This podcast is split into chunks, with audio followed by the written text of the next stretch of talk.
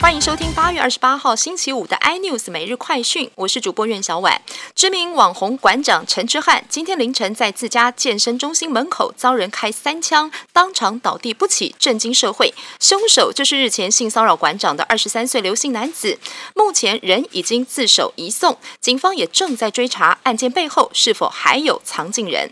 政治焦点：蔡英文总统下午亲上火线宣布开放含瘦肉精的美国猪肉以及三十个月龄以上的美国牛肉进口。总统强调，美猪美牛进口是根据国际标准，在保证国民健康及维护国内产业前提下开放，确保食安是最高原则。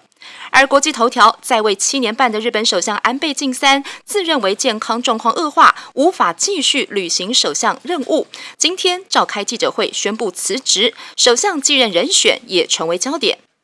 财经消息：护国神山台积电基本面大好，订单满到爆。没想到此时日系外资意外开出第一枪，调降平等。外资认为受到半导体库存调整冲击，台积电明年首季展望恐怕下滑，因此调降投资评级为持有，给予四百元目标价。消息传出之后，台积电今天股价一度大跌百分之二，终止连五红走势。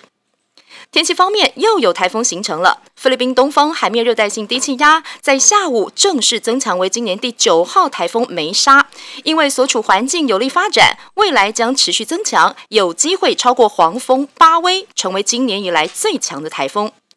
更多新闻内容，请锁定有线电视八十八 MOD 五零四 iNews 最重晚报，或上 YouTube 搜寻三立 iNews。